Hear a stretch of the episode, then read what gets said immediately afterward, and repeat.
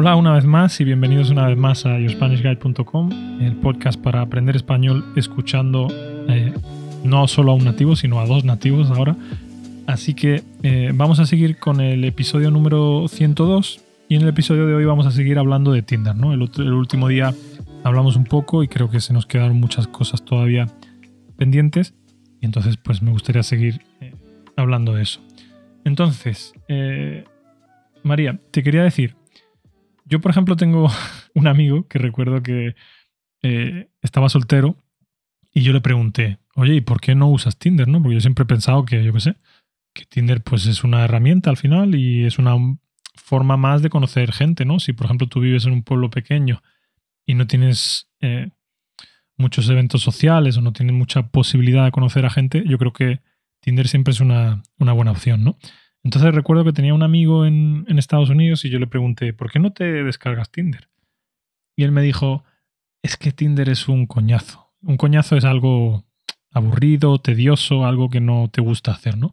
Me dijo, Tinder es un coñazo porque, dice aquí, me dijo que, eh, o sea, la dinámica era muy de, necesitas ser muy gracioso, ¿sabes? Para hablar con una persona de primera. Necesitas tener como lo que llaman en inglés un pick-up line, que es como, yo sé, como una frase así para, para ligar, ¿no? Entonces, desde el primer momento en el que abres un privado, dice que tienes que ser muy ingenioso con tu comentario. Entonces, tú, no sé, forzar esa situación, dice que no, le gustaba en absoluto.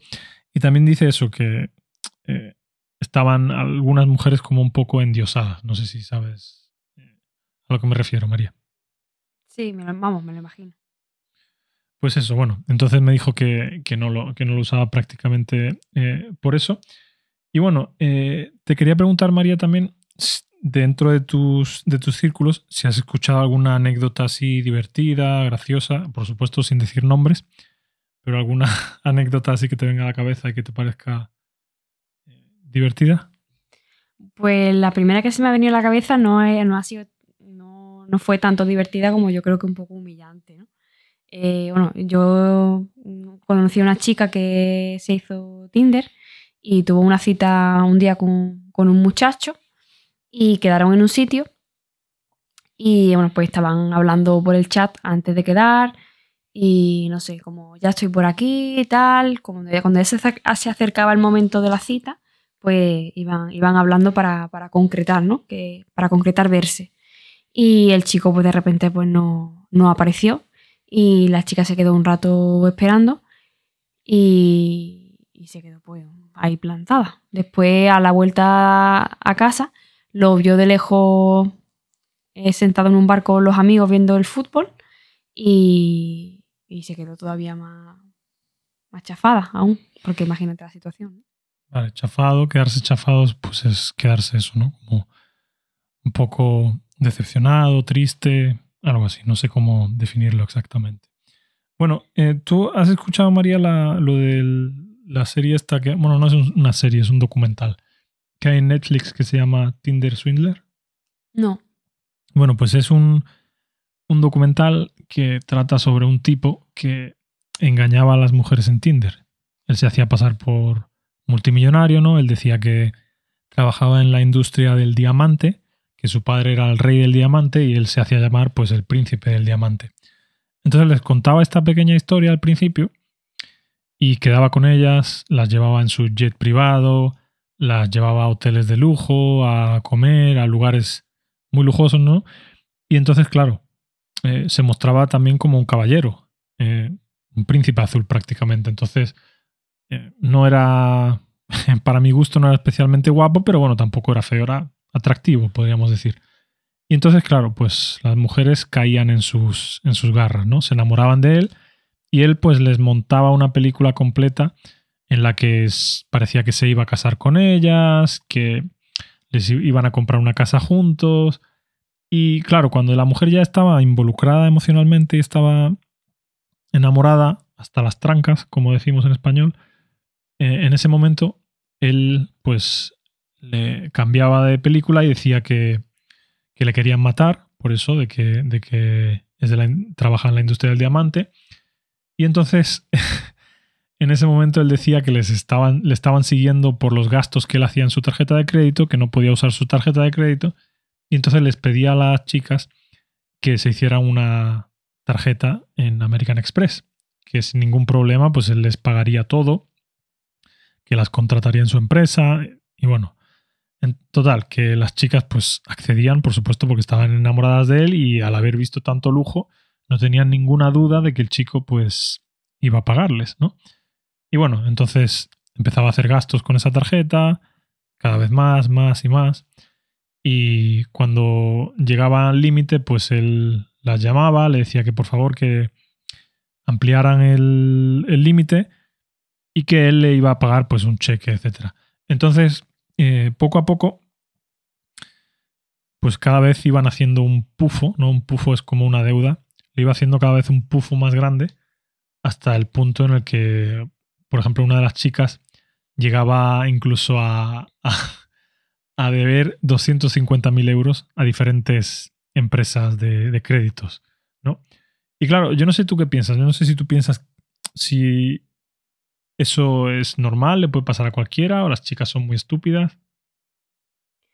Pues la verdad que creo que le puede pasar, mira, que hombre, tiene que haber cierto grado de inocencia quizá, porque yo creo que en algún momento empiezas a dudar, ¿no? Pero bueno, sí creo que en un cierto punto de, en cierto punto de implicación emocional, pues se te puede nublar un poco el sentido crítico o, la capacidad para, valorar las cosas. Vamos, yo creo que, eso, que, muchas personas eh, caerían en la cuenta de que esto mm, algo raro había, pero pues en función del perfil de la persona, pues puede pasar que no, yo no, no lo sé, porque, o sea, estaba hablando con, un alumno, con un estudiante, desde aquí le mando un saludo, y me, dijo que el chico era muy inteligente y que las chicas eran muy estúpidas. Y entonces, eh, sí que creo que hay un poco de, estupidez, pero claro, también cuando estás enamorado, pues al final todo el mundo hace un poco de cosas estúpidas, ¿no? Y yo creo que cuando, eh, cuando tú piensas, o sea, cuando tú estás involucrado emocionalmente, creo que ya la razón como que no te funciona, ¿no?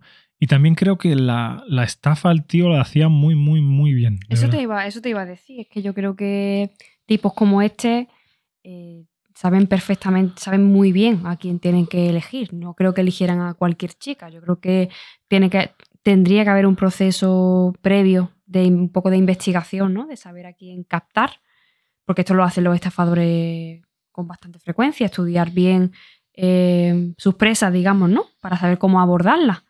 Entonces creo que primero el chico tiene que saber muy bien a quién dirigirse y qué carencias tiene, claro. El chico, el chico, por supuesto, es un genio, de verdad. Yo creo que si utilizara ese talento para vender, pues sería un gran vendedor. Pero lo que me sorprendió es que no son. no es una la típica niña rica de papá que le han dado todo y que no sabe nada de la vida, sino son gente normalmente de clase media, ¿sabes? Con, estudios que han ido a la universidad, eh, gente que, ha viajado, que conoce el mundo. No es la típica paleta que no sabe nada, ¿sabes? Lo que pasa es que sí es cierto que, claro, hay un proceso. O sea, primero él siembra la semilla de que le cuenta la historia de que es el príncipe del diamante, ¿no?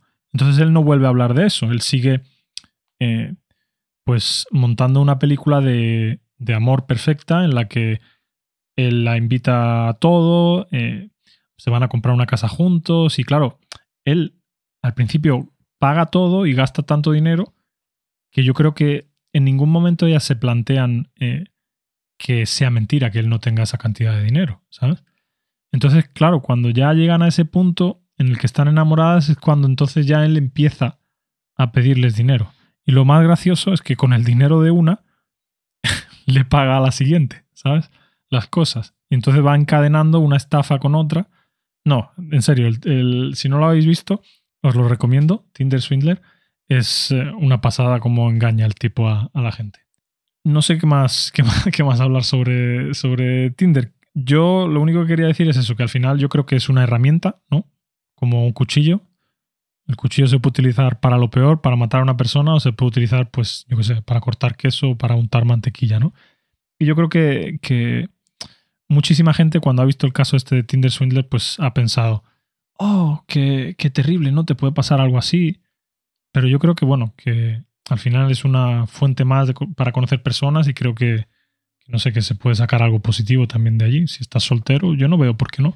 No, yo, pasa que creo que como todas las herramientas online, pues hay que tener a lo mejor un, un, grado más de precaución, porque no, no sabe bien eh, quién está detrás de la pantalla, pero, pero ya está. Bueno, lo que quería decir también de Tinder es que creo que como las mujeres de media son más selectivas y los hombres no son tan selectivos, pues las mujeres al final intentan conseguir a los hombres más, más guapos y esos hombres que son más guapos son al final los que tienen eh, el poder de decisión, ¿no? Porque como los hombres mediocres no consiguen tanto y en persona eh, normalmente pues como que tú te tienes que enfrentar a un rechazo, ¿no? También. Si tú intentas salir con una persona, intentas decirle algo, pues siempre cabe la posibilidad de que esa persona te diga no, ¿no? Pero en Tinder, cuando tú hablas con una persona, pues directamente ya sabes que tú le gustas a esa persona y que esa persona te gusta a ti.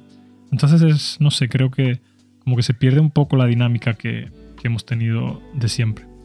Pero bueno, lo dicho, creo que es una herramienta más que si yo estuviera soltero creo que la usaría, pero no tampoco sería la única herramienta que usaría. Intentaría también conocer gente pues en otro sitio, ¿no? En el gimnasio, eh, entrenando, etcétera. Y bueno, ya hemos llegado al, final del episodio, así que lo vamos a dejar aquí. Muchas gracias María, como siempre, por acompañarme. Un placer. Y en el próximo episodio pues hablaremos de otro, de otro tema. ¿Vale?